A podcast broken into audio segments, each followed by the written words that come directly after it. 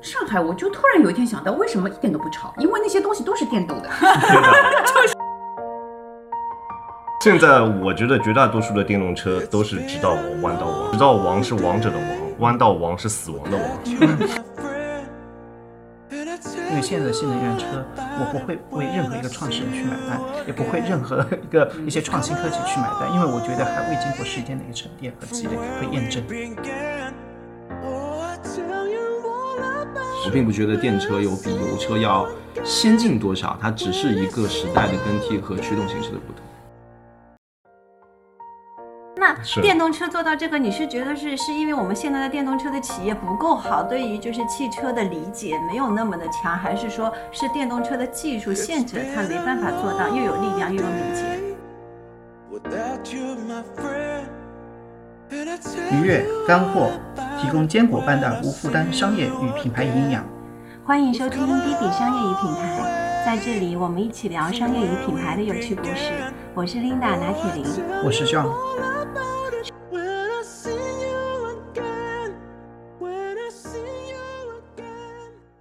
上周的话，整个汽车圈有挺多故事发生的，其中有有一家新势力造车公司，那个在新产品上市之后，四十八小时就全部推翻了自己以前的一些一些想法，重新再来。这个在之前的那个传统燃油车市场是从来没有看到过的。那我们看到那个就是未来也开始在宣传它的一个海外的一些一些计划。今年的话，其实整个电动车市场已经超过了一个百分之二十的一个渗透率。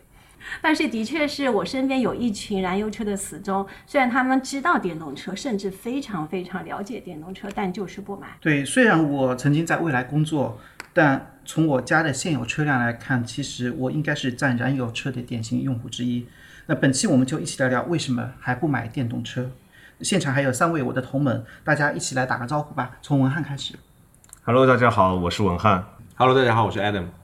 啊，大家好，我是 Sandy，我第一期曾经来过这个节目，所以我就不多做自我介绍了。嗯，欢迎大家。我觉得文翰跟 Adam 是不是应该介绍一下？介绍一下。对，因为我想说一下，就是说，其实我们今天找来的嘉宾并不是那些不知道电动车的人，其实我们找的嘉宾是非常懂电动车的，也非常了解电动车，但是他们就是不买电动车。我觉得他们的一些想法，其实对我们来说是有一些意义的，特别是这个行业里面是否还缺一款。就是大家喜欢的这样的电动车，也许我们今天聊了之后，会有一丢丢的对整个行业会有一些启发。嗯，所以先从文化开始吧，你先好，再仔细的介绍一下自己。好，我其实是呃，我大学就是学的是汽车专业，然后大学毕业以后呢，也一直是在汽车行业里面工作啊。然后我第一份工作其实是在法雷奥，是在一家法法国的一家零部件公司里面做的。然后我做的岗位是偏 R&D 的，就是偏研发类的。然后之后呢，我就去了日本雷克萨斯去工作了两年啊。然后从雷克萨斯回来以后，我就加入了蔚来，然后是 ES 六的产品经理。哦啊，然后所以我也是在国内应该是第一批，就是其实当时的汽车行业里面没有产品经理这个概念，只有产品规划部这个概念。那传统的产品规划部其实它只负责价格、销量、配置，简单来说就负责这三件事情。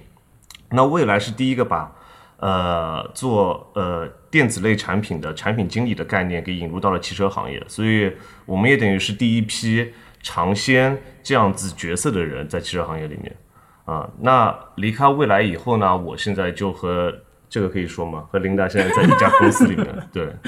大致完了，我们就我们就不用做我们公司的广告了。好好好，大家可以去了解一下滑板底盘，我觉得这个是汽车的未来。我可以把它剪掉。好，Adam，呃，我的毕业之后的第一份工作是《名车志》跟 L 杂志的母公司 h e r s t Magazines 的 CEO 的业务助理，当时是比较负责海外的我们联合项目的。呃，所以其实我的英文在大学里就是 Top Gear 的 Jeremy Clarkson 教的，这可能是我跟汽车的一个比较早的起源吧。当然，从小到大，汽车其实是我一直很喜欢的一个一个类别。然后之后的话，其实我就自然而然的过渡到了名车志，成为名车志的视频总监，也是在就是微博、B 站开始发力汽车这个视频的这个阶段。啊、那在我其实事业的上升期，我当时是 take 了呃，就是有这么一年到一年半的 gap year 去去英国陪一下我的家人。啊、那当时其实也在英国是很深度的接触到了这些汽车文化。那么现在呢，我是 B 站这个跑山区的一个媒体凹凸大牌的合伙人，那、我们做的其实就是汽车这个行业。啊，同时呢，对于赛车运动我也是挺喜欢的。呃，不管是之前的 CEC 的中国汽车耐力锦标赛，还是今年马清华的这个 WTCR 的啊比赛中，我都是有比较深度的去参与的。所以我觉得，呃，我是起始于汽车媒体，但是我觉得赛车运动可能是我们所有爱好汽车的人的一个终点。对。嗯，我 somehow 已经差不多知道为什么你们这些人不买不买电动车了。Sandy，我我做牧马人品牌，我做 Jeep 的，做了很多年啊。但是就是现，我觉得这次我今天来，其实挺愿意站在一个用户的角度啊，来来谈论这个事情。而且我现在跟汽车行业也有点远离，所以我觉得这样子会比较客观啊。然后我的确自己开过的车也挺多的，就是我开过的车不是指试驾的车，而是指你日常使用超过三个月以上的车，就是日常通勤。然后因为去海外也机会比较多，然后在海外租的各种各样的车也比较多，所以我觉得可能作为客户还是有一点说这个这个有有一点说服力吧。嗯，嗯，所以那我们就从那个大家拥有过的、开过的哪些车开始吧。然后我们今天上其实也是作啊为一个嘉宾，因为他也是真燃油车的，只有我。其实我告诉你们，我的 dream car 也是燃油车。你这是第一时间投降是吗？我觉得这个很正常，因为此时此刻，如果说你的 Dream Watch 是什么，没有人会去说是 Apple Watch Series 8，对不对？对前两天看了看那个，我觉得好贵，因为我我之前的一个小米手环坏掉了，然后我想，要么我去买一个 Apple Watch，你知道吗？然后结果想这么贵，然后我立马又下单了一个小米手环。哦，它新款那个越野功能那个吗对。对对对对，那个太贵了。OK，我们先来聊一聊大家都拥有过哪些车。那我的第一台车子是我爸帮我买的，那个时候还是零七零八年，我还在读大学的时候。然后当时呢，他给我买了一台 MG 三，然后那台 MG 三呢，就是当时是南汽刚刚被上汽给收购的时候，然后当时有一台 MG 三，这台车子其实对于我个人来用的话，其实是挺好的，对于大学生来用的话也特别好，它本身价格也不是很高，然后开起来也特别爽。虽然是只有一点四的一个自然吸气的发动机，但是装在这台小车里面，其实已经是特别够了。而且我也挺感谢我父亲的，就是在当时零七零八年的时候，其实大学生，嗯，没有什么大学生是拥有车的，嗯啊，对。所以当时在大学里面，我拥有了一台车子，然后这台车子就成了班级里面所有男生用来，我还以为是所有女生。不是，所有男生在所有男生在女生，对，就我的车子是常年是被外租的，嗯。你是同济的对吗？汽对车学院的是吗？对的嗯，嗯。然后其实现在后来的话，我就是我自己买的第一台车子是宝马四系，嗯啊，然后后来开过宝马四系以后，我就觉得对它那个 2.0T 的发动机我就不满意了啊，就是也不是说是不满意，就是我想要的更多了，所以我后来就换成了上一代的 F80 的 M3 啊，然后在第一次在接接触到这种大排量车子的时候，也会就是内心很兴奋，所以操它也操的比较猛，所以后来涡轮就拉包了，然后需要修理的话就会非常贵，然后就二手就出掉了。但是我还是非常喜欢那一代的，就是 F Series 的宝马的 M Power，所以我卖掉了 M 三以后，我就换了一台 F 八二的 M 四。现在我开的还是那台车子。然后啊，就是我当中还要再去去补充一下，就是今天我来到这里，如果我们要聊电动车的话，其实我也也觉得我是可以作为一个某种程度上的电动车用户，因为我曾经在未来的时候开过一年的 ES 八，嗯。嗯，虽然我自己并没有购买那台车子，但等于是我们部门的长期试驾车，嗯，其实我蛮好奇的，就是你作为一个电动车的产品经理，然后你不买电动车，嗯，你怎么说服消费者呢？对，我们可以这么说，就是假设我们现在是在辉瑞制药里面，我造伟哥不代表我要吃伟哥，那这不一样啊。我觉得这个，这个我觉得这个没有办法说，因为制药制药跟车不是一回事情，我觉得我我是觉得就不要解是 对。电动车和燃油车其实它们只是驱动形式不一样，那对于驾驶跟使用的一些需求上，我觉得是有触类旁通的。相对相对来说，如果一个是在油车年代，他有长久的对汽车热爱跟深入研究的人来说，他一定会知晓所有就是更硬核的、更核心的极端用户的一些需求。那么相反的，再回到比较日常的用户的一些需求的话，自然而然它也是可以满足的。所以我不觉得喜欢油车的人做电车的产品经理是一个所谓的没有办法说服的事情。我并不觉得电车有比油车要先进多少，它只是一个时代的更替和驱动形式的不同。好的，已经对的已经形成了。这个我也非常同意艾登嘛，嗯，因为就是因为什么呢？就是我们做产品的时候一直有一句话说，就是要把自己的 ego 给排除掉，嗯。啊，就是如果我现在是想要去把我的 dream car 给造出来的话，那这台车子一定是一个去面向于 niche market，嗯，就是它并不是在主流的产品啊，就是主流的消费市场上面可以卖得掉的车子，所以呃，就像是有的时候你做一些。曲高和和寡的音乐的时候，呃，你往往你没有办法去吸引到很多的听众。如果你想要这台车子啊，你你想要这首乐曲在抖音上面红的话，你需要把自己的智力给先拉下来，然后去和所有的普罗大众一样，然后你才能去做出他们喜欢的东西。我们换句话说吧，周杰伦虽然做的都是流行音乐，且非常成功，但是周杰伦在古典音乐上的造诣以及深度，是大部分的音乐人乃至就是音乐表演家都无法企及的。这就是说，有了我觉得很多的事情。之所以他能够成功，都是因为有了深入浅出这样一个过程。其实我对未来还是比较有好感的，因为我们曾经深度接触过你们的一位底盘工程师。嗯，我这里我就不说他名字了。他是一辆六辆性能有性能油车的车主，他是 EM GTR 卡曼 R。然后高尔夫 GTI 以及 M2C 的车主是不是张正啊？对，所以你觉得未来的这个其实是这样子，未来的底盘能力你觉得好吗？是这样子的，他跟我说过一个我非常 respect 的事情，因为我曾经在那个未来一个活动上，嗯，活动上做过麋鹿测试。我当时就问我做完这个测试之后，一个反应是因为第一把我推麋鹿的时候，我是把它推到极限的，就它是有一个反打的。我那个反打的过程很像性能车，很像油车的性能车。我回来之后我就跟张震我们做了一期视频，我问他了，我说为什么这个车？回答的时候很像性能车的感觉，他说：“对。”这就是我在调底盘时候，呃，他说我的领导前后给了我一共差不多六个月的时间，当然不是说我六个月只干这件事儿，他说是分周期，两个月一次，两个月一次，他允许我在道路上和测试场里面去做偏极限的状态下，这个车的就是动态反馈的输入。他说，因为我是那么多的性能车的车主，所以我自然的就把这台车的这个在极限反馈下的啊，在极限下的一个突破极限下的动态。写成了一个偏性能车的一个啊性格。他说，其实电动车是可以有非常多的性格的，它因为它是一个电子化的啊状态，它比油车有更大的可塑性。但是他说也很简单，今天未来的这个开发部门的领导能允许我做这件事，但并不是市场上所有的电动车品牌它都做这件事儿。啊，电动车跟手机其实有点像，它其实可以简单到就是一个供应商的堆砌，它也可以复杂到我可以把各种我想象的状态都可以赋予给它。所以这在这点上，其实我是非常 respect，就是未来对于它底盘研究上的一个一个自由性。这也就是我说的，其实电动车赋予了车辆驾驶更多的深度，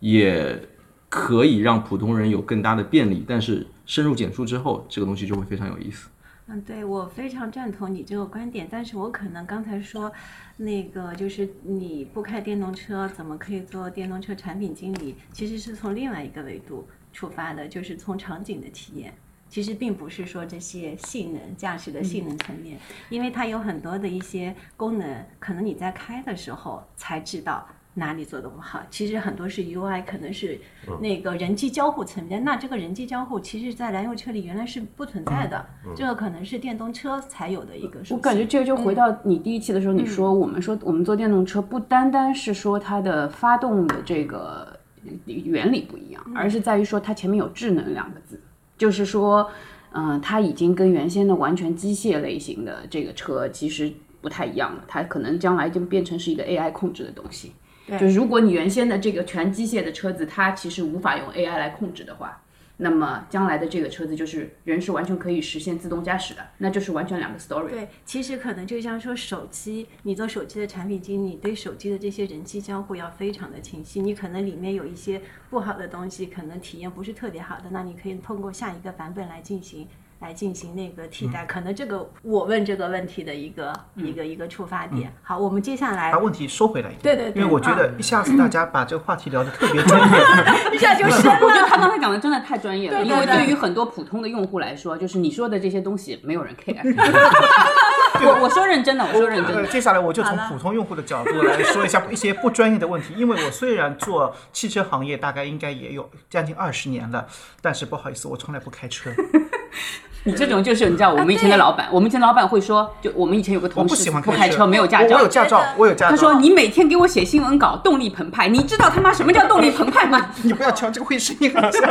我觉得你是生活在两千年到二零一零年那个时候的人，是坐在后排的，所以你对那个时候是很有 insight 的。所以你从那个时候入门，然后累积了一些 reputation，然后就一直凭着这些就在这个圈子里面混。我不是混，我好专业。他没有混，他没有混。我没有混，因为我刚刚非常同意文翰说的那句话，就是去掉 ego。所以的话，就是其实是。因为我是前期是做那个汽车行业，那个就是 digital 这块的策划，因为我可能更多的是从品牌营销啊、品牌文化层面去去做那个东西。好，接下来我聊一些一些不专业的东西。不专业的东西的话，我零三年开始考了驾照，就学了车，然后的话就一直不喜欢开车。那后来的话呢，来了上海以后呢，我们刚好因为你的问题是来聊聊各自拥有过哪些车嘛，我就聊一下我们家庭用的车好了。其实从十年啊、前一直是一辆奔驰的 A 幺六零，我不知道大家有没有印象，是辆很小的、很一个一辆全进口的车，就开了大概嗯我儿子十一岁，呃对，十一年，那最近刚刚换了一辆车，所以你是当时是因为你儿子出生了，所以才觉得需要有一台车是吗？呃，结婚了需要一辆车，对，就是那那时候就是就买了那个，但是那时候买的时候就会比较在意品牌这些层面嘛，嗯。因为我们家就是会比较 care 品牌，所以最近换了一辆车，也是一辆比较品牌导向的车，我就不说了。啊，我知道，我知道啊，是我的 dream car 的品牌。嗯，哦，是吗？是 Porsche 吗？对。啊，你看，我一 猜就猜中了。呃，Macan，所以你当时的时候有想过买电动车吗？你在买那个呃，从来没有。即使我是在未来工作的时候，也没有想过。为什么？原因是什么？呃，原因的话，本身我是想接下来的话题里面去说，就是品牌文化层面那个，因为我是一个比较喜欢买任何东西都是讲设计、讲故事，就有沉淀，是希望能够带着这些东西去体验、去去拥有的。因为现在的新能源车，我不会为任何一个创始人去买单，也不会任何一个一些创新科技去买单，因为我觉得还未经过时间的一个沉淀和积累和验证，啊那多久你觉得才能验证好呢？我也不知道。不好意思，虽然我在这个行业，而且我们一直去提倡新能源、新四化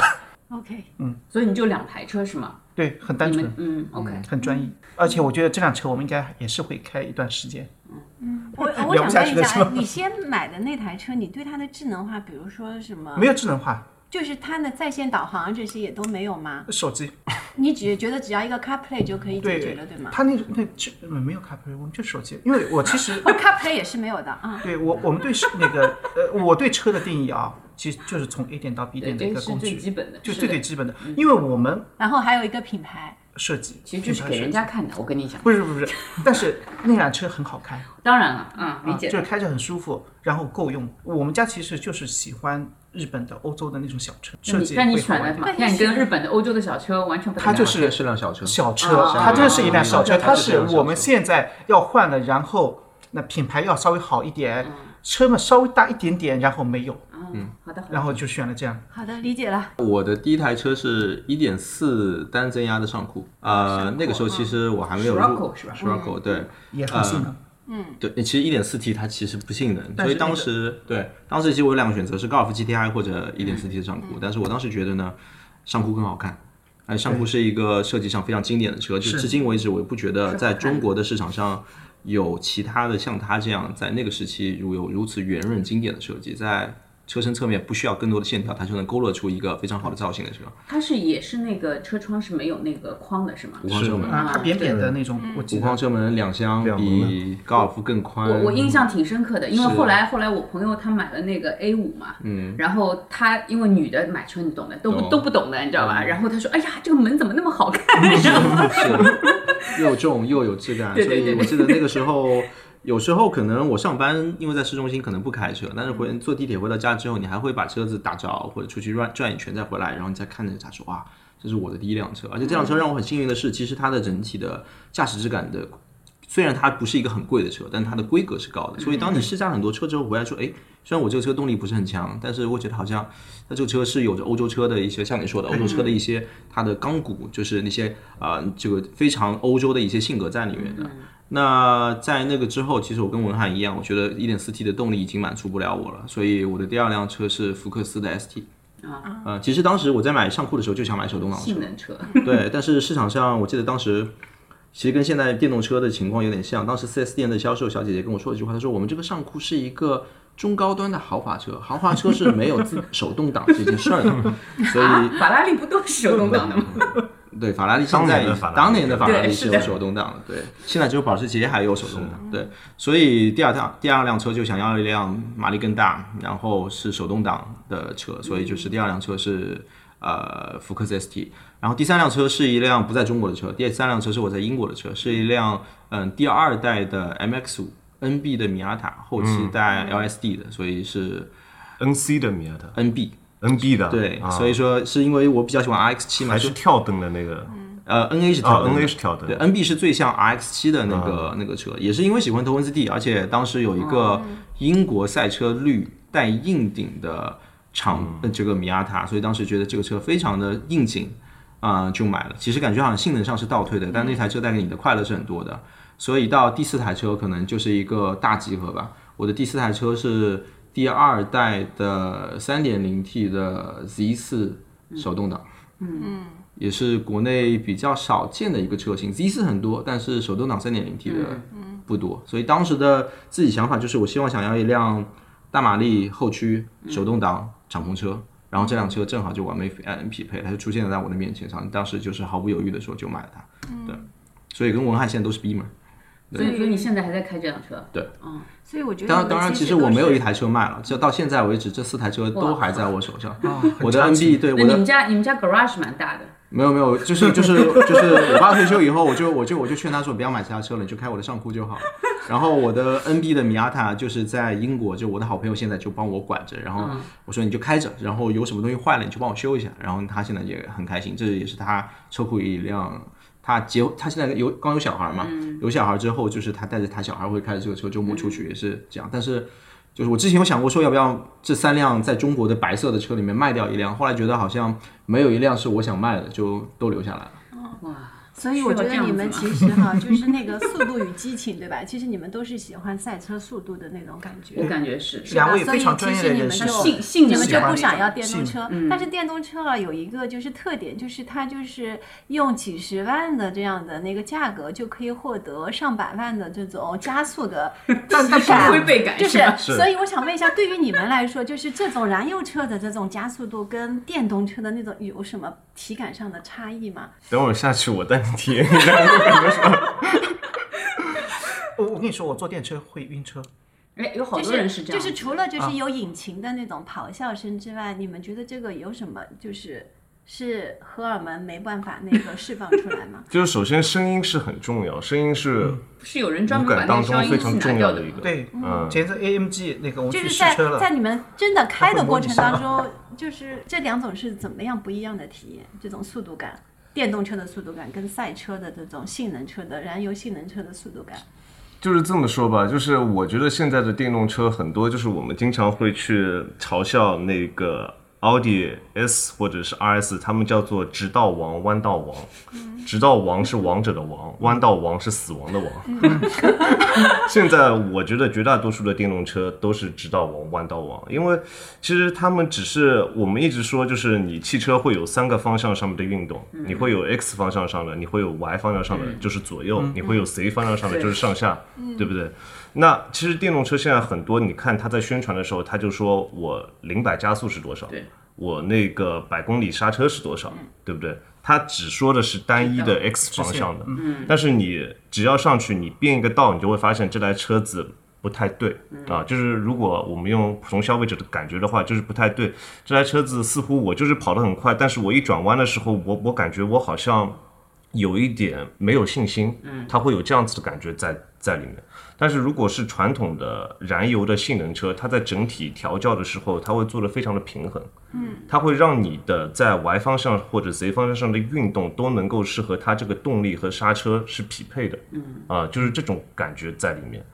然后我就这么举例子吧，就是现在的电动车，它有可能像是在打游戏的时候，它是一个力量型英雄，嗯，啊，它的力量特别强，KO 对，但是它有可能它的敏捷性是很弱的，啊。嗯，就是所以说，你虽然能够力量特别强，但你没有办法做到拳拳到肉啊、就是你根本就没有办法去击打到别人。然后我这边还想去说的一点，就是为什么那么多开传统汽油车的人，一旦开到电动车，他就说啊，我再也回不去了。嗯，我觉得这个是会有这样子的。如果我们平时开的都是燃油车里面的家用车，嗯，当你开到电动车的时候，你确实会感到你回不去了，因为普通燃油车里面，或者说是家用燃油车里面，他们能够做到有电动，他们的整体的那个动力，就是你一脚电门或者你一脚加速踏板踩下去的感觉，和这个电车实在是差得太远了。嗯嗯。啊，它当你坐上电车的时候，尽管一台电车比传统的燃油车大概会重个五百多公斤，但是它给你带来的这种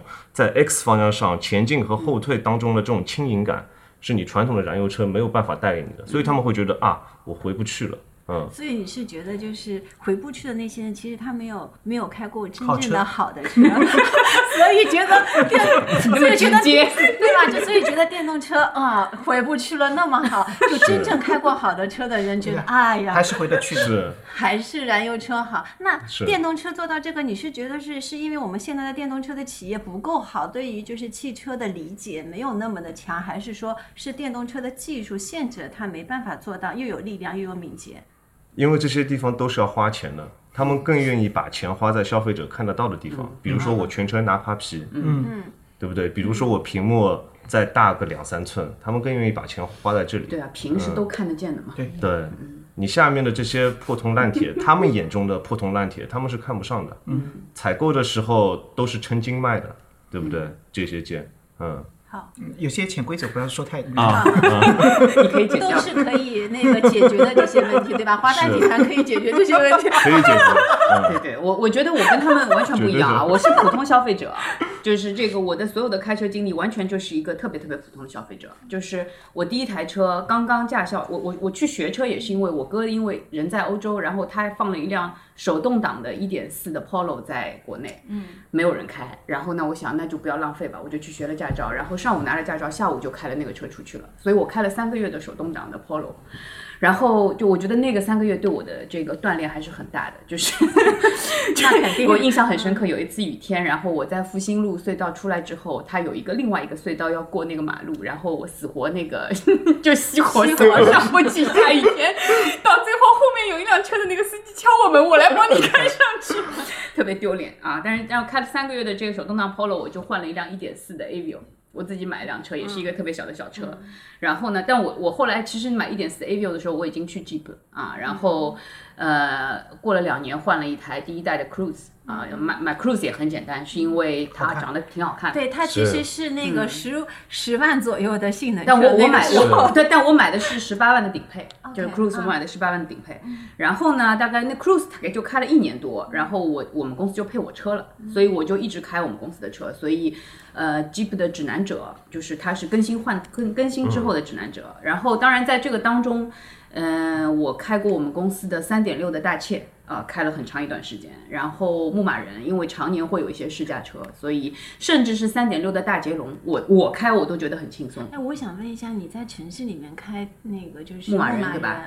嗯，我自己作为作为这个驾驶者啊，就是你在通勤的话，你不觉得什么？但如果你开高速，可能就会有的人会觉得不太舒服，嗯，呃我因为我我也开过一段时间牧马人和大切，在城市里道路开很舒服。啊，我我不它那个视野我我不觉得我不觉得不舒服，就是这个真的是每个人观感不太一样。而且这个，而且牧马人有个好处，就是当你看到一些看到一些就是人行和人行道的那个啊你可以上街上去你你可以直接上去，就是你看那个车不会想开快，你就会非常 chill，然后你知道路上只有你比所有人都能够过任何地方，而且你这样就去过那些歪门邪道的那些地方对，方，而且你知道两门的牧马人就是就是其实它它因为轴距短嘛，然后就是其实而且它三点六，再怎么样我的马力都比一般的这个小车要要要大，所以其实你就算是超个车，其实也也不难的。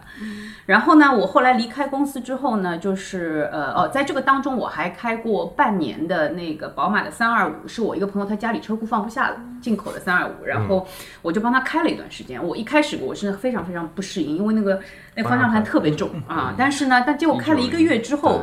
开了一个月之后，我就爱上它了，因为我就觉得它真的是会有那种操控感嘛。然后呢，后来又开了一一年的宝马的叉一就是呃第一代的叉一，嗯，应该是不止不是第一代了，啊应该后面一代叉一啊。然后呢，叉一之后，那我想不行了，那我还是自己买一辆车吧。嗯，后来我就买了我现在开的那辆 Q 三，我纯粹就是为了代步用的，而且我现在一年可能就开两三千公里，我平时可能做那个也做的比较多，对，嗯，所以就是我真的纯粹是一个特别特别的，就是普通消费者来看待这个事情啊。你买 Q 三的时候是什么时候啊？呃，一六年年底啊，那个时候电动车还不太有，有，其实就未来嘛，就未来。还没有没有没有还没有啊是吗上市。啊，就但是但是哎对但是 Model S 出来的时候我是开过的，因为我有好多朋友他们自己创业的，你知道那些人他们都都喜欢买这种东西嘛。然后嗯，说实话，当时我坐进去的感觉其实还是觉得有点粗糙的，就当时的 Model S，因为其实我们有的时候做试驾的时候。我们有的时候做试驾的时候，包括我们身边的很多朋友开的车，什么奔驰的那个呃三五零，就是那种车，就是你你你你看惯了那种车，你再看那个 Tesla，你就会觉得怎么那么粗糙，嗯，啊，就是那种感觉。所以，嗯、但但说实话，就是我作为一个普通消费者啊，包括我自己到外面去开车，就是你出去租车开，你在澳大利亚、新西兰或者在冰岛那种地方，我觉得让我觉得最安心的，真的还是 Prado。就是最最大的那个 Land Cruiser Prado，然后柴油版的，你加加加加油门也加不快，但是你就空间很大，然后又很安心，对吧？你的四驱能力也很 OK。然后我自己印象很深刻的一台车是帕萨特 1.4T 柴油版的那个 Wagon。在在在我在柏林借的，然后自己租车玩了一圈去波兰，然后那个车后备箱可以放四个二十九寸的箱子，然后我带我父母玩嘛，然后我就觉得这个车简直太实用了。但是 Wagon 在中国就是卖的不好，就是你也你也找不到这个车。你看国内你可以买的就是可能是朗逸这种，但是它其实也不是个标准版的 Wagon，它短一截的嘛。对，就是就就我真的是一个特别普通的消费者，然后我我真的 Q 三也就是我觉得这辆车百分之九十九的时间就我一个人，我也没有必要买买买很大，我然后而且它你想那个方向盘我一个手指就可以动了，就是特别特别轻。对，然后嗯、我觉得就是开过宝马，我自己知道那种性能感是非常非常好的。就是我在美国的时候租，你知道美国他们租车会很多 Camry 嘛，就是那个是最便宜的车。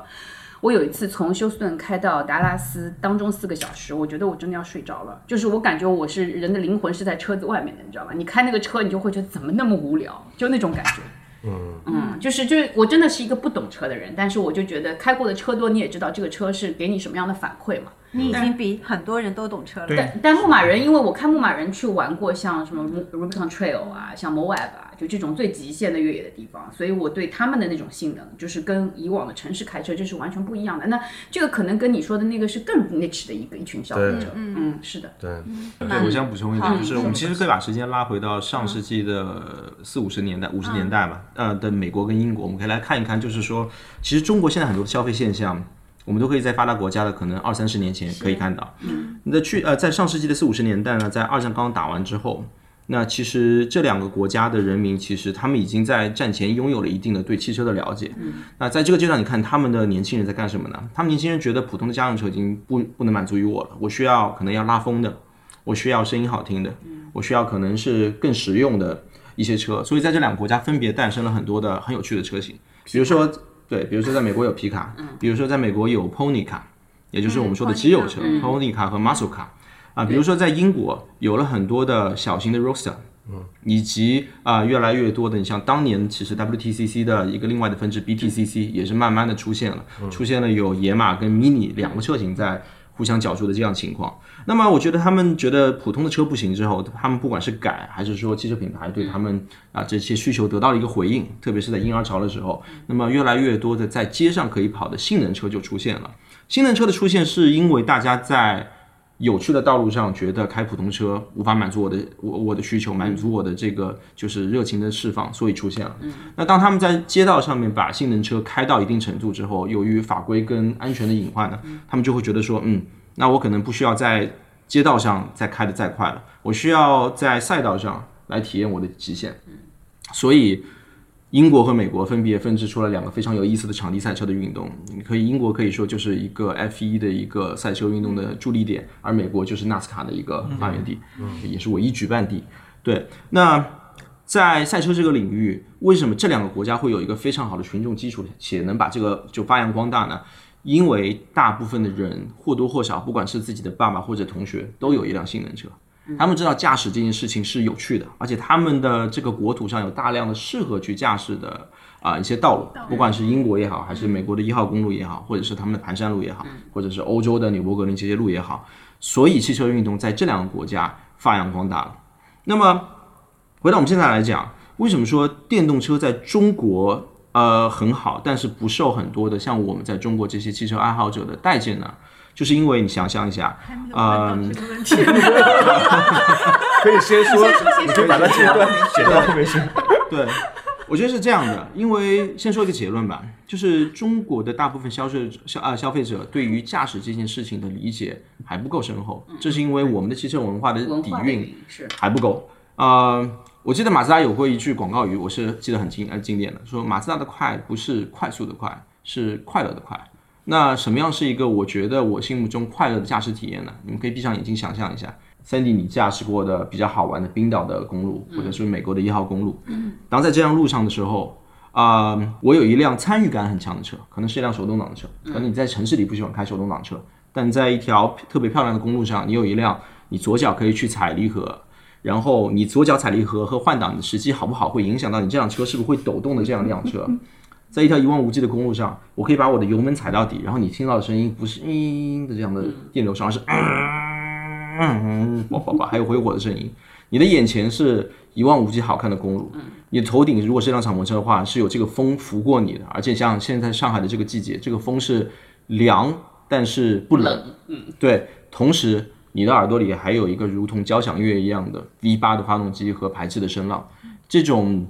仪式感或者参与感，我觉得才是一个驾驶愉快的驾驶体验。而这种驾驶体验，其实在国内是很少能被复制的。第一，我们没有那么多有参与感、好玩的车，或者这些车的价格，相比于美呃欧美来说的话，是大大远离于我们的身边的。对你像我在美英国的这辆 NB 的米亚塔，已经是最贵最贵的二手车了。三万人民币你就可以买得到，我靠，再花两万人民币修整一下，这就是一辆非常好玩的车了。对，这是第一点。第二点就是中国的大部分的道路，可能你需要到一个基础建设不是那么好的地方，你才能开到。特别像上海，上海可能你要开三个小时以上才能到达江浙一带比较好玩的山路。我们做跑山的节目的时候，特别发现这是一个非常苦恼的事情。嗯，那在北京的话，你可能要开两个小时，你就可以到达呃内蒙。那如果说你在洛杉矶的话，你可能开半个小时就很好看的海景了。是这是第二点。所以驾驶对驾驶这件事情的理解，在中国的土壤上，它就是还属于一个弱势的阶段。那么在这个阶段，我们恰巧碰到了。电动车这样子一个综合实力，或者说它的单就是单个能力非常强的一个生物，大部分人对于驾驶或者一辆车好坏的评价就是我这辆车加速快不快。那回到你的问题上，电动车的加速是非常快的。我的第一次体验是我从一辆阿斯顿马丁上下来去开一辆普通版的 Model 3，我觉得这个时代真的来了，就是连阿斯顿马丁的加速加速体感都满足都无法跟特斯拉就是去比就是拟了 D，D B Eleven 比不过 Model Three，比不过 Model 3对，因为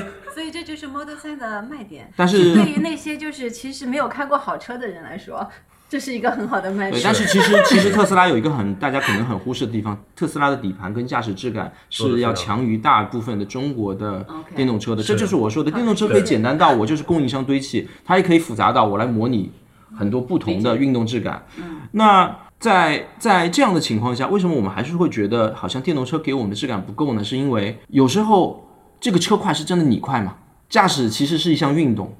你只有在你自己不断的去挑战、不断的精进的过程中，你会让你的驾驶技术变得更好，你会让整个体验变得更好。它就像打游戏一样，如果今天一上来就给你个满级神装，你砍什么东西都是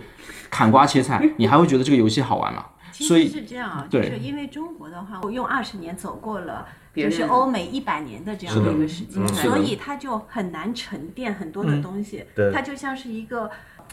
吃激素长大的 一个，就是有很多东西都是没有好好的去回味，然后也没有这种就是有沉淀下来，所以其实中国不太有汽车文化这件，事。有一个很好的类比，就是杂志跟报纸在国外其实还是一个主流的媒体。你看会看到大量的人还是会在就是坐公交车跟火火车的时候阅读。因为他们没有信号。没不不不是他们就是又没有手机支付，还有，我觉得就是你看美剧就可以知道，其实大的新闻大家还是上 BBC 啊，什么啊各种就是大的媒体上面这些，CNN 对。对吗？其实在中国几乎就是已经中国跑得太快了。存在这样的。其实我们我们我们是处在杂志最黄金时期，突然时代突然就被嗯新媒体、互联网给打断的那那个时代。你像我那时候负责媒体购买的啊，就是每年 汽车杂志、什么航空杂志，那时候我们都有预算的呀。是，嗯，对，所以其实杂志就是一个我觉得很好的一个媒体，充满充满质感，嗯，充满美感的一个代表但是我觉。得现在其实杂志慢慢的，我觉得在某些领域是有复苏的这种迹象，是。就是当大家就是快速的到达一个一个一个层次的时候，其实他还会回过头来再去。会有一些东西再去思考哪些才是真正好就像黑胶，你看这两年一直在一直一直在复苏嘛。我觉得嗯就是我们是那种快速的，就是就像吃了兴奋剂一样，快速的 拔苗助长，然后之后再慢慢的再看我们还缺些什么，然后再补一下。是，所以可能杂志代表了充满仪式感的阅读习惯。那么，我觉得油车好玩的性能油车，其实也代表了充满质感的一个驾驶体验。而新媒体和电车就代表了一个高效的一个新势力，它强势的介入。嗯，我觉得没有说孰优孰劣，只是大家可能在这个选择中，因为时间太快了，没有其实充分思考或者有养成一定的辨识度，嗯，就被所有的这些信息跟资本对，但我觉得，因为你你是一个非常 senior 的这个 driver，就是就是你不管是你的职业还是什么，但对于很多普通人来说，他买车的时候，他同样拿了一笔预算，很多的时候他还要考虑性价比，是对吧？这个是我们等会儿可以可以可以讨论的问题。我们还是先来问问，就是说你们大概就是那个电动车的那个就是启蒙教育，你们是从哪台车上获得的？我是大概我我忘记是在一四年还是一五年了，是从一台 Model X 上面，嗯，就是我之前知道有特就是有特斯拉，然后我在美剧里面也看到过它的 Roadster，然后它 Model S 来中国以后，我也在马路上见过，但我没有体验过。我第一次体验过就是 Model X，大概是在一五年左右。然后当时他寄来的，当时应该是一台 P 九零 D 啊，然后我体验了以后，就是一样的，就是你会被这种它的这种呃非常非常暴力的加速感给彻底的震撼到。就是当他一脚电门踩到底的时候，我就感觉我的灵魂在我的脑凑里，就这种感觉。其实这种感觉对这种感觉，我在油车的时候其实没有感觉到。就是我现在这台车子零百大概是在三点九，它的零百是在三点四。虽然零点五是比较大的差距，但是我在这台油车上面，其实我并没有这样子的感觉。但在电车上，我不知道是因为它没有声音，或者我和这台车子缺少某一种连接，所以才导致了我感觉我灵魂去出去了这种感觉。这还是是一部分，另外一部分就是电动机的高效，因为电动机可以在第一时间就把它的扭矩拉满，对它，它可以在它转速非常低的时候，就是全扭矩的去输出，所以它那一下碰去是非常非常强的，就是在那一瞬瞬间。但是我觉得 Model X 给我带来最不一样的震撼，其实还是它的交互，啊、就是当时我接触到的所有的车子还都是实体按键的。啊、我在我们这边先不讨论到底是实体按键好还是屏幕交互好，他把所有的交互都放到了屏幕里面去。那我觉得这种交互给我带来的那种呃冲击才是最最大的。嗯嗯，呃，电动车的启蒙肯定是特斯拉。嗯、其实刚刚开始，特斯拉其实在中国的时候，进入中国的时候，营销是做的特别好的。大家是否有印象？它比方说，哦，不是，不是特斯拉，你说的是 Uber，哦，我因为 为什么？因为我是为什么有有有关联？因为我打 Uber 的时候打到好几次特斯拉对对对对呃特斯拉是对打到好几次特斯拉，那个车上的体验就是真的感觉第一次看到的时候还是很惊艳的，就是那种大屏中间那块大屏，然后我可以互动可以去体验。但是我后来冷静想了想，其实汽车它只是换了一个能源的驱动方式，它就是一个电车，那个从燃油换成了电。所以的话，我是觉得其实 OK，就就还是一个交通工具，从 A 点到 B 点的。然后另外的话，那个其实大家买车的时候都会往往去追求那个百公里加速度，电车确确实实它那个电机效率会特别高，从所以的话，这也会导常常导致有人会晕车、晕电车这样快。还真的不是一个，我还听到过好几个，就是坐电车会晕。对，所以的话，我这里要文艺一下，想到一句台词：“云上的日子。”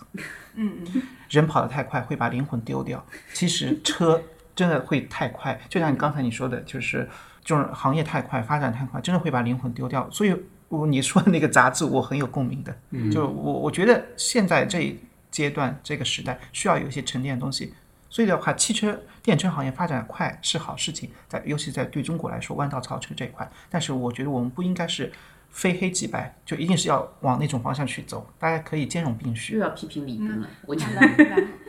我最早的其实可能比大家早一点，普锐斯，哦因为，当那个那个是混动的吧？对 hybrid，啊 hybrid，对呃混动能算电车吗？还是我觉得那个不能算纯粹电车。啊它是新的车。OK？那最早的话，其实应该是日产的 Leaf，嗯哦，那个我知道，那个我知道。因为当时，因为我一直看 Top Gear 嘛，嗯，连 Top Gear 的 James May 都会去关注这辆车，而且这辆车也是最早的可能拥有这个氢能源版本的这样子一辆车，所以当时会觉得说，嗯，这是一个比较高效的一个驱动形式，但是可能当时就会觉得说，呃，会有非常多的限制，嗯但是呢，其实说实话，我并不是一个反对电车的人，因为我主要的问题是我没有电车的使用的需求，因为我家到办公室滑滑板五分钟。如果我要到市区去跟朋友聊天的话，我可以选择骑公路自行车或者打车。我的油车也从来都是算着时间，就不是因为护牌不护牌的问题，是因为我不想在堵车的时候开车。对，的确是这样子对，堵特别像在上海这样一个城市，你开车哪怕而且开是电车，性能车，你会觉得难受 其实性能车不会难受，就是就是，如果堵车，我觉得开电车一样难受。对，就只要堵车就是难受的。那那那我有什么需要用电车的场景吗？而且我每个月，说实话，如果是一个正常有上下班通勤的时候，我非常推荐他买电车。所以电车对于我来说，不是不是因为我不喜欢它，而且我们出去坐工作车，比如到另外一个城市。需要城市内通勤，我们都是租电车的，好便宜啊！嗯，油费可以省四省到四原来的四分之一甚至五分之一。是的，对，而且电车其实有一个我很喜欢的点，就是你要充电嘛。你充电，我是一个很喜欢规划的人，所以我就会跟别人吃饭的时候，就是我先把人放下去，你们去点菜，我开到远一点的地方去快充电，把它充上，我走回来菜也开始了，等我回去之后，这个车又充满了，然后又特别省钱，所以大概是这样一个情况。你是土象星座吗？是，对，非常理性。我我我第一开始体验的电动车也是 Model S，就是 Tesla 的，也就等于但应该是一四年一五年它刚刚进来的时候，然后我有一批自己创业的朋友，他们应该有不止一不止两个人买了，然后我就去开了一把，然后就对我来说。我自己感觉，第一呢，的确是它那个推背感，就加速的那个推背感啊，我我我也不懂那些东西，我就觉得还挺好的。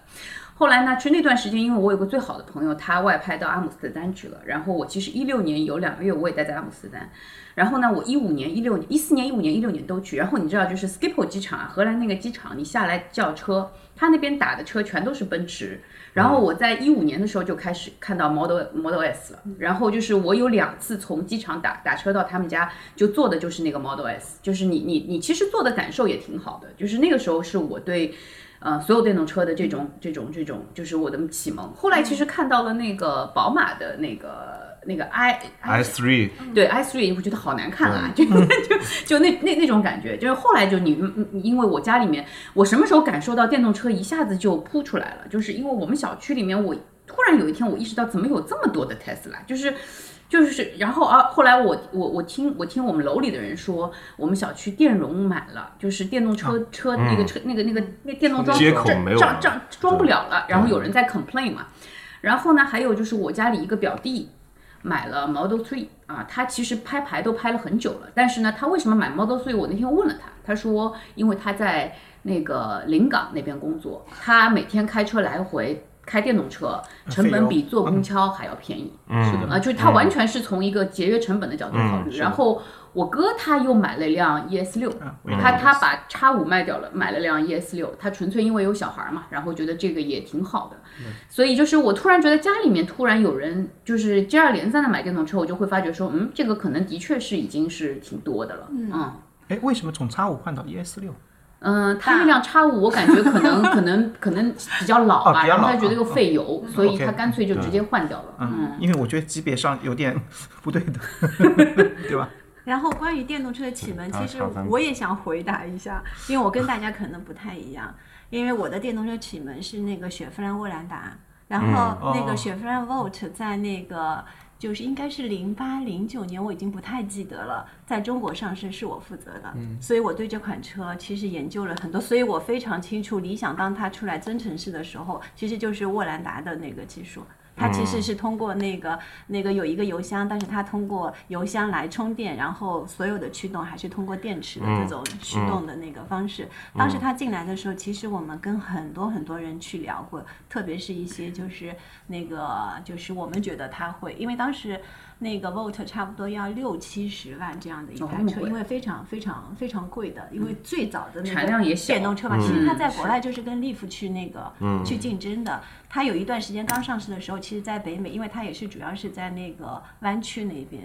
那个那个就是上，基本上它跟它曾经获得过。应该是销量的冠军，有一段时间它卖的还挺好的。当时我们在中国也做了很多的一个消费者的一个访谈，就是觉得哪些人会去买它，也就是一些那个大老板们。然后我记得当时最 impressive 的一些点，他们觉得电动车好安静。嗯，就这是他们非常大的一个点，就是觉得没有声音，就是你走过的时候，可能有时候会把别人吓一跳。对我，其实我我我有一天，我前两天突然在路上觉得，就是以前去东南亚旅游的时候，就觉得越南啊、缅甸啊，就这种地方路上很吵，因为他们有很多那个机机车、机车。对，然后。上海，我就突然有一天想到，为什么一点都不吵？因为那些东西都是电动的，就是我们上开的这种车都 都都不是摩托车，都是电动车。我突然想到当时我们还在想，就是说把它引进来之后，说这个可能会那个把人吓到，是不是？我们还要有一些经过的时候，最好有一些声音，让他知道其实有对有一有一些那个车是会经过的。然后后来的话，其实这台车卖的不是很好，真的在中国在那么早的时期，其实在中国是是没有。市场的，然后我觉得其实就是说，你看它到最后其实也是卖的不好嘛，在北美市场一开始也都是靠政府的补贴，嗯，就是那个加州政府有很多的补贴在那边。我觉得 Tesla 其实最重要的是，其实一方面就是它的那个外观其实就像跑车一样，对吗？其实 Volt 其实看上去外观还是比较那个比较普通的。另外一个就是智能化。它其实是没有智能化，它其实就是驱动形式变成了那个那个电动车，但是其他方面都没有，所以就是注定了。虽然通用想到了，就是它在这一个电动车上面其实已经非常早的一个入局，然后也有很多的车，包括后面的 Bolt，我不知道大家知不知道，其实后来也卖的在北美市场也是卖的非常好的一个电动车，但是最终对，而且它都是从小车开始做，它不是像从那个就是一开始的，因为它为什么它不敢？也许我们在说，如果他把一开始电动车放在凯迪上面，也许会会成功一些。他为什么一开始就放在 Chevy 上面？因为 Chevy 在在美国其实就是一个非常 mainstream 的车型，是非常 mainstream 的一个一个车型，所以它的打法跟 Tesla 是完全不一样。Tesla 还是从高然后往下打，先有跑车出来，然后然后那个各种。所以其实我觉得传统车车厂跟那个新势力的话，他们的思路还是不太。不太不太一样的。嗯，电动车启蒙其实不一定要开。那个，其实我想到了，我电动车启蒙其实应该确切的说是二零一零年上海世博会的时候，上汽通用 Drive to Green 律动未来。嗯，其实它有一个像粽子一样的一个电动小车。那个，其实那波改变其实是因为我是被 get 到电动车原可能是那样子的。我们小时候开的碰碰车也是电动车，对啊，也是电动车。电动车在很早就有了，对对是。我小时候很喜欢开碰碰车的。对，就是原来的电动车跟燃油车竞争了之后，大家选择了燃油车。我们再聊下一个啊，就是说有哪些车型你们觉得电动化之后绝对不会买的？但是有哪些车型你们是觉得就是说不定可以通过电动化的方式把它复活一下？我觉得所有认真制造的且有驾驶乐趣的车，对于我来说，不管它是电动车还是油车。我都是会去购买的，嗯，所以说，就像我刚刚说的，我现在不买电动车的一个最大的原因，是因为我用不到，因为我的生活场景中没有一个在早晚高峰需要日常通勤的开车的需求，这也是一个自从我毕业之后我都没有需求的这个这样子一个就是点，所以我不买电动车的原因在这。所以你买的油车就是其实就是用来玩的是吗？对，油车对于我来说就是驾驶，就是就是一个兴趣爱好。那我在做出个人选择的时候，就是在于我选择了一个可能比较自由的职业，那可能它相对的工作时长又会比较高。嗯，那我不喜欢排队，那我就不排队。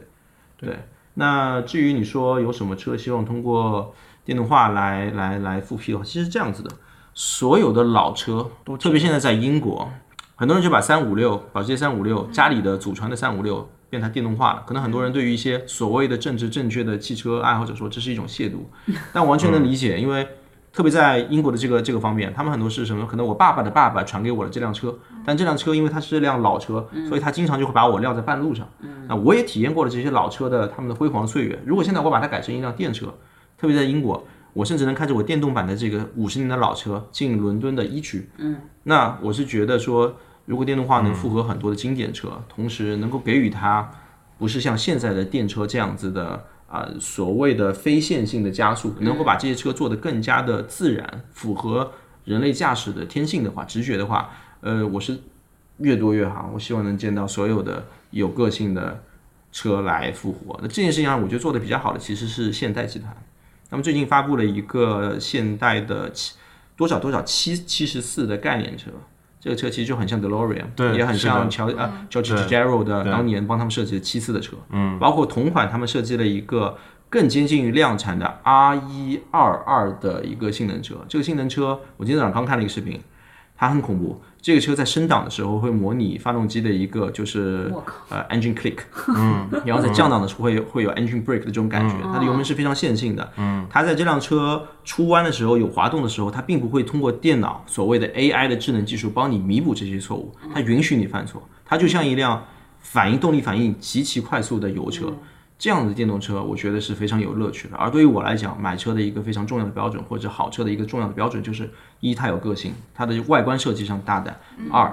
就是它要有非常好的驾驶乐趣。所谓的这非常好的驾驶乐趣，就是你觉得是燃油车的性能车的那种感觉，就是不是，是它允许我犯错。我并不觉得什么事情都是做的越聪明，什么事情都帮我们做完是好的。它如果能让我感受到参与感，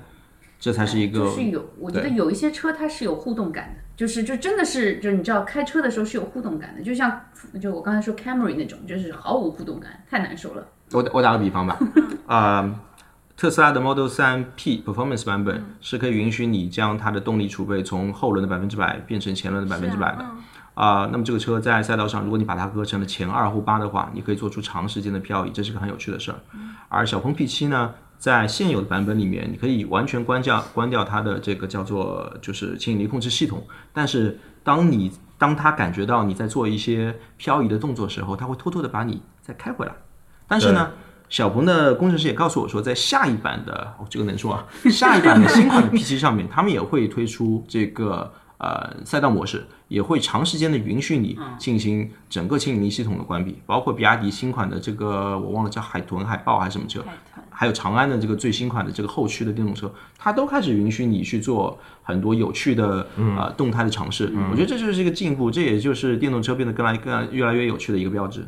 有哪些车是电动化以后绝对不会购买的？我觉得硬派越野车，我觉得牧马人呀，啊因为就像文翰刚才说的，一辆车它其实不只是 X 轴，它 X Y Z 这样走，所以的话，我觉得不，如果纯粹是一个线性加速的话，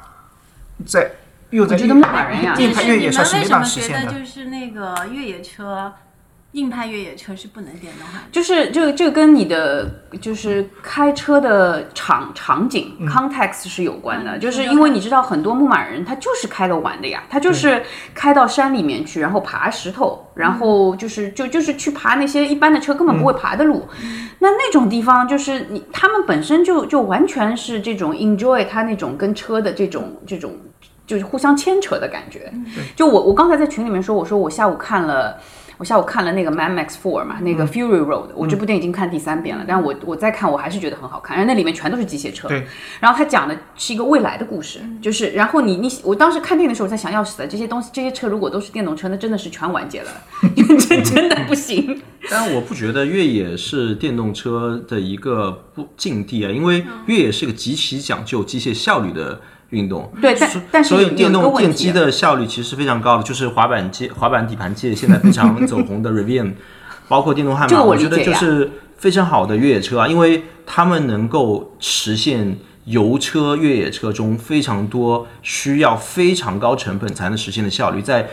电动车，特别是滑板底盘的越野车上面，能够非常轻松、但这里有一个非常低的价格有有补给就实现了。问题啊，就是就是那个续航的问题，有有续航问题啊就是补能的问题是吧？呃，对啊，就是那它怎么来充电呢？就是因为我都是到了一个呃，就是怎么是犄角犄角旮旯，然后荒无人烟的地方，然后因为通常他们去玩都自己会带着这个油油油带着油的补给的，就是所以长途穿越的越野是你觉得对，就是说，就就比如说在沙漠里面，然后我我就是开到沙漠里面就，就就上下这这个这个冲冲沙坡去玩的。然后如果油没有了，反正我们带了补给车，然后可以加油。理解？嗯，那你觉得像卫士这样的可以变成那个电动化吗？卫士跟牧马人不是同一类的嘛？对，所以卫士这种是可以变成电动化的，是吗？卫士我感觉就像一个玩具车，其实是这样子的，是一个百分很好看的百分之八十的玩具车百分之九十买，呃可能百分之八十买大 G 跟卫士的人并不会去越野。嗯，对是的，但是它只要就是它具有这种硬核越野的能力，但是它不会去越野，对吗？嗯，对，那还不如 Jimny 的越野能力，我觉得那两个。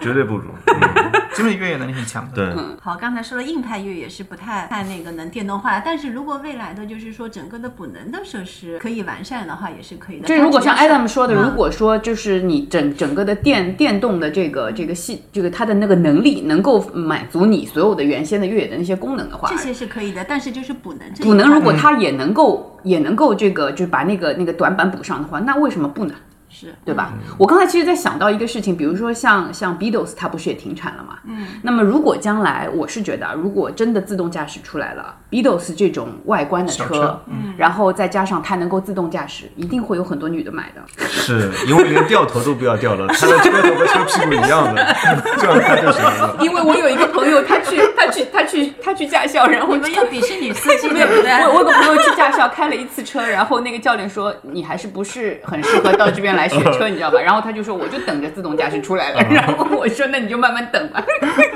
嗯其实自动驾驶已经出来了，那个这这这这个东西叫出租车。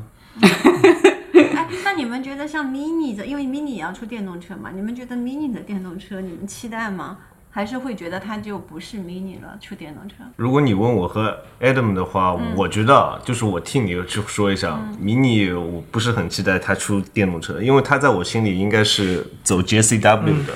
它不应该去走电动化的。但是市场化考量可能对，如果从市场化考量的话，它应该出，嗯，而且宝马已经说了，就是迷你是它在旗下所有品牌里面，它会最快把它全系都做成电动化的一个品牌。其实迷你蛮适合出电动车的。其实其实我跟文案观点不一样，我觉得 mini 出电动车很好啊，因为电动车最佳的使用场景就是城市通行。嗯，嗯我 A，点到 B 点，我能有计划说，我知道我的续航大概有多少，而不像说穿越野穿越，我根本是未知的。在城市里有一个样子好看且好开，且好开，小巧呃，那好开我们现在是见仁见智，不确定了。嗯 但是且运运就是呃用车成本很低，嗯，呃的车载，我觉得并没有问题。就像现在出的 Smart，我其实觉得就是挺好的。但是最怕的是，呃，宝马把 Mini 做的不那么 Mini 的话，对，这就会是一个我觉得非常妥协、非常尴尬的位置。就像现在的 Mini，其实我已经觉得它已经太大了。嗯，对，对，就是我作为前 mini 的车主，我觉得它电动化我是不会买的，为什么呢？因为我觉得它就不是 mini。所以你觉得 Mini 代因为？我看过 mini 的那个电动车的那动车样子个那个外外观，我就觉得已经不不不不不一样了，是吗？对对对所以你会喜欢不经典 Honda E 吗？就是那个本田在欧洲的那个小车。其实我告诉你，我其实对于电动车，虽然我现在开电动车，嗯你说我期待的另一台电动车，其实我脑子里没有的。现在出来的各种电动车，其实我都觉得保时捷做的那个电动车的那个车看上去挺好看的。挺好看的对嗯，它那个是显示出它的工程能力出来了。就我一看就觉得挺好看的。就是颜值很重要。因为 Taycan 还是看上去是保时捷啊。对也是为什么贬值率最高的一个，对我就觉得是所以我觉得就是保时捷在颜值上面、设计上面，我觉得他们的把控还是非常非常强的。我觉得台康对于保时捷来是说、o k 你们都要走电动化，那我就让你看一下电动化的运动车是什么样子的。这个是它的一个，而且得益于它前几年在 Formula E 的很多技术的下放，那没有问题，我可以造这辆车出来。但至于保时捷是否是真的把，包括所有的跑车品牌是否真的把电动化作为他们部署中的很重一部分，我觉得针对他们的目标消费者来说，并不是。嗯好像是法拉利说它不会出电动车，是吗？兰博基尼说它会是世界上最后一个出电动车的品牌。但是因为兰博基尼是隶属于大众的，如果大众要强制他们出，我也就不太清楚大。众把它卖掉。但就是再说回我们最初的这个问题，就是有哪些车如果出了电动车，你是绝对不会买的？我就觉得所有的 hypercar，嗯，他们只要出了电动化，我都是不会买的。嗯，就是如果你现在劳力士出了一块石英表，我是绝对不会买的。嗯，就是你哪怕你把它说的再好，我也不会去买的。嗯嗯，就是你已经和你的整个的怎么说呢？就是初心。就是你完全不应该到下面这个品类里面来，嗯，就是他们应该一直在那边。我还是觉得，如果 Hypercar 是辆好开的电动车，我会考虑啊，因为因为就是，但它不应该挂法拉利的标，它可以挂阿尔法罗密欧的标，它不应该挂法拉利的标。这要取决于这辆车有多好开。这当然，当然，法拉利是个特别，就是说，当法拉利出一台电动车的话，就电动超跑的话，我我也会产生质疑。但是，当奥迪出一款当年在 iRobot 里面出现的那个电动超跑的话，对我是觉得很配的。就像宝马的 i 八，我一直觉得这是一个很好玩的车，这是一个呃，就保养费用只有一台一系一系一系一系的车，但是有着一个类超跑的外观跟性能的车，我觉得这就是时代的进步。当我如果需要一台效率很高。且我不会去担心它三天两头会给我落小毛病的车的时候，我就可以。如果有一个这样的选择在，我觉得是没有问题的。对，我我觉得这个还会回到品牌里面去啊。即使无论是本田或者 Acura 的 NSX。奥迪的 R8，或者是宝马的 i8，他们永远没有办法被归成 hypercar，、他们只能是 supercar，、是是是，嗯，就是因为他们没有这个品牌，所以是 hypercar。哦，这这我能理解。啊对，我同意你。哎，那刚才提到就是 Hypercar 它不能被电动化，但是你觉得智能化你们期待吗？不期待。为什么？为为什为什么你要开车让别人去代工呢？哪怕这是今天一个很恐怖的问题。这就是问题，就是这就是我觉得未来我一直非常有一点我非常失望，我希望他能造一个，就是当他在那时候要公布说 ET 五的时候，我原本期待的是一台像极客一样的车，好看，价格足够 OK，然后的话性能足够好，嗯，但是问题是未来就是把所有这些智能化东西都给你加码了，他没有让你说啊我你可以不选，就像 Model 三就可以，你可以不选，你可以订阅，我东西都在里面，你可以选。所以我是觉得，对于一部分驾驶是喜欢驾驶的人来说，你为什么要给他那么多智能化的一些东西呢？就像就像就像就像那个上刚说的，我的 A 幺六零开的非常舒服，很好开。当我需要一些功能的时候，我有一台手机就够了。嗯，对。对智能化，我是觉得这是一个新能源车、新势力造车中间最大的伪命题、伪命题。一些刚需也不需要吗？比如说在线导航这些，这不是手机也可以完成啊？CarPlay 就好了，你已经有了一个非常好的武器，我觉得你为什么如果还要在这方这辆车是面再花一点到了无人驾驶阶段，那可能是需要那些雷达、激光雷达那些那个智能化的东西。但是有很多花里胡哨的，接下来其实就是有一个问题，就是哪些功能是自嗨的点。其实一定程度上，那些极端的智能化的、智能化的东西，就是我所以觉得有你们觉得。其实智能化对你们来说就是一个 CarPlay 就完全可以搞定了。大范围下是，再加上可能有一个就是那个现在有的就是呃雷达预警，就是你可能真的是是的，是的。就 OK 了啊我遇到过的嗯对对就 OK 了。是吗？嗯，就我我我又要讲电影了啊，就是一八年有一部澳大利亚的电影，但是很小众，因为我电影看的真的比较多，叫 Upgrade。然后他你你知道那个电影吧？啊，你们你们坐车的你们应该都看过。然后芯片了，对对对，所以其实跟智能化的车都是有关系的。你看完之后，其实你会觉得有一点恐怖的，就是我不太愿意开那样的车。当你看所有 cyberpunk 的电影跟最呃就是影视作品的时候，你就会脑子里会去去去思考一个问题：你你愿不愿意被机器操控？对，我我也想到人被机器操控，还操那个就是这个人人操控机器，还是机器操控人我？一直是觉这是一个得，就是你的，很大的问题你首先得了解，就是这台机器的界限在哪里。然后但是我们并不了解，一定程度上。所以就就目前的车来说，嗯你是可以去了解的，就是它还没有到那么那个，嗯还还有一个那么高问题啊，级别啊我。觉得女，我觉得智能化是让女司机越来越被处于一个鄙视链的底层，。你不要这样子。是是是这样，是是是，你要这样想，就是说，其实我们作为作为作为作为就是就是从业者也好，我们是不鄙视女司机的。但是有时候女司机就是喜欢说啊，这个车有很多的智能东西，我都不用自己倒车了，我特别喜欢，我要为了这个买单，这就是问题啊！驾驶这件事情。有这么难吗？真的对很多司机来，就就那对很多人来讲，你只要多花一点心思在上面，少花一点心思在美甲之类上面，我觉得就是能学会的。为什么一定要说我通过这样的其他的手段去帮助，让我自己在这方面越来越哦，那不行那那我我要问不是不是，我觉得他他这个他他这个论点是完全是男人来来自金星，女人来自水星，真的真的，seriously。而且我觉得我呃我其实不能代表女司机，因为我我们两个其实我都不不开车还是挺好的，我觉得对是的但是为什么科技可以解决的一些东西，技术可以解决的一些东西，是你就让它解决啊，它可以做得很好的时候，为什么不用呢？那我们问一个最简单的问题，就是说现在你们开的车，你用到的最多的需要的科技的东西是什么？就是你你在车里面，你觉得就是你他车提供给你的服务，不不论是娱乐性的还是就是实用性的这种科技类的东西是什么？你们可以说一下，嗯，我我其实刚刚那点我是这样子啊，我是觉得很多的商家鼓励或者说鼓动大家去为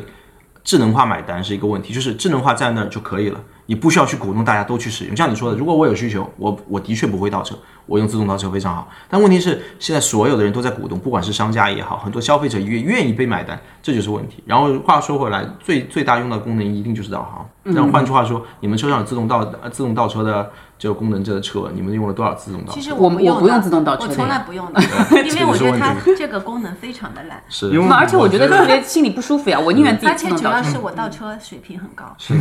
真的真的真的，因为现在有很多现在厂家所吹嘘的一些亮点，或者说所谓的智能的点，它还没有原来的好用。是的，是的。就是如果现在所有的假设啊，突然间所有的 AI 都开窍了，所有的 自动倒车都是一把劲，那我觉得我也是会用的，是的。对吧？但现在的它真的不是是对你看着很费劲，而且有的时候，嗯我我觉得的确是，如果你日常生活当中你在车上用的，我对我来说我用的最多的导航，然后我导航其实我也就是直接手机挂在那儿，让手机高德导航就好了。对。然后然后我觉得我在车上用的最多的是我希望音响好，所以我那个车是十几个喇叭的，就是我要我要我要他们开着的音音响响在那边，嗯，对，因为你在里面需要被环绕嘛。是，而且我觉得现在是很多的新势力厂商，说实话，他们的市场部门也好，研发部门很懒，他只是看说别人做了智能化，我我也我也做做智能化，别人做了元宇宙，我也做元宇宙。但问题就是他们真的有关注过消费者，比如说我希望我的音响更好，嗯，但是我希望音响好的同时，我不需要自动倒车，嗯，其实这些事他们有真的想过吗？他们现在的想法就是，嗯，反正我有供应商。反正我的竞争对手都在做这些，好像大家做社群营销、智能化，大家都买单，感觉就是做那我就去做吧你反过来看，就是就比如说像吉星这样的品牌，他们就是自始至终都知道说我要做性能车，我要做电动领域，我要用一个更高效的办法做性能车。那为什么 Polestar 一直卖不好呢？我觉得它长得其挺实这就其。实这就是问题。其实 其实大家我知道，对，这就是点。Polestar 嗯已经在纳斯达克上市了，在纳斯达克上市之后的第一件事，就是在 Polestar 就会将在美国建厂，他直接把自己。矛头对向了特斯拉，并且在特斯拉的老家和他开战。也就是说，特斯特斯拉呃那个 Polestar 团队一直非常清楚说，我的极星二就不是为中国市场建造的，我的资方是呃是是是是中国人，是中国集团。同时，我的我的资方也给了我非常好的就是一个基底，我在成都有工厂，我有非常好的一个就是金融化的条件，那我就可以去做我在这个领域里面我最擅长的事情，那就是把一辆车的驾驶质感给打造出来。而且他相 Polestar 坚信说。会有这样的人在全世界范围内买单，的而且而且我觉得它它的确就是它的外形跟里面做的比那个特斯拉好呀，就给给我的感觉啊开过。极星，极星的那个就是电动化的这种操操控感怎么样？呃，极星其实很简单，极星就有点像电动版的萨博，啊有一群非常明确的人会喜欢它。我们在你喜欢萨博吗？因为萨博原来也是直嗯，营的，曾经的很多粉丝。九丝，三九五，就是那时那些贴地飞行行，对对对，就是自认为自己懂车的人都说自己喜欢萨博。对我我没有开过，嗯，我极星二开过两周，现在我家里的充电桩还是他们的。你觉得极星的驾驶感怎么样？因为我开的是它那个顶配版本，就是把它的那个 Sports Package 给放进去的，我觉得比 Model 3还要好，就是我开起来的所以它会有那种就是燃油车的性能车的那种驾驶的感觉吗？不太一样，但是他们是有性格的对对是的，你可以把极星类比成电动版的奥迪，你可以把特斯拉 Model 3 P 类比成电动版的宝马，可能有点偏颇，差不多但是是是有是有那区别 Polestar 的。它那个 Polestar Two 卖多少钱啊？当时的定价是从三十四万到四十六万，那还可以。但现在已经降价降得很厉害了，现在二十六点几万哦，那如果这个价格，其实我是可以考虑对啊的。Seriously，而且你包括像极星，我觉得为什么我说它还不是性能上，它的设计理念上是非常北欧的环保。对我就是因为就是因为你你知道，就是我们因为以前坐过车，所以你看那个车，你肯定跟普通消费者你关注的东西不太一样嘛你看那个车，你就会觉得那车还蛮好的。而且其实很好玩的，我为什么说到极星？是极星就是一个非常在自己能做什么和市场上到底有没有这样的人呃需要这样东西里面做了非常深的还功课专注的。对，因为我们在我们在英国拍为极星拍摄过视频，当时我们拿着极星二的这支车跑了两个星期之后，我们有四碰到过四个潜在消费者，他们的画像非常集中，在英国都是中高管，嗯，他们都是在他们自己做运动的时候发现的，两个在骑自行车，一个在跑步，一个在健走，在爬山上健走，同时他们都知道极星这个品牌，他们都问了我们一个问题，他们说我们在伦敦有个家。我们在离开伦敦大概三百公里左右，还有一个家，就是可能是老家或者是周末的 weekend house，、他们都对这个车表示出了非常大的兴趣，而且他们都说啊，这个车如果续航再长一点，那我可能就买了。那吉星将将推出的第三款车叫吉星三，这款车就是基本上满足了他们所有需求的，所以这个品牌我就觉得是很简单，所有人都在说，哎，吉星在中国卖的不好，吉星不行，吉星不行，他们也没有听，他们就在他们知道我自己要要做什么，然后慢慢的做，慢慢做，步步为营之后，你就发现这个品牌，相信它会在长时间内存在在这个世界上。而相比之下，我觉得可以去主攻欧洲市场呀，没错，他们他想在欧洲一直卖的还可它可以以。去主攻欧洲市场。甚至他现在都敢挑战美美国他如果。去美国，他现在现他现在也可以拿补贴啊。现在他们不是正好出了一个那个而且有工厂东西的嗯补贴嘛？对，而且他在纳斯达克上市之后，其实就是基本上属于一个非常好的那挺好良性发展。嗯，小李子还投了感谢大家的收听。当我们聊为什么不买电动车时，其实想表达的是现在的电动车市场还需要哪些更尊重驾驶本源的有趣车型。科技带来了加速度的平权，汽车拥有成本的极大降低，但同时也带走了燃油车时代带给我们的驾驶乐趣和多样性。我们的话题还在继续，欢迎下期继续收听。利比商业与品牌已上线小宇宙、苹果播客和 QQ 音乐，期待您的留言互动，让我们下期做得更好。It's been a long day without you, my friend. And I tell you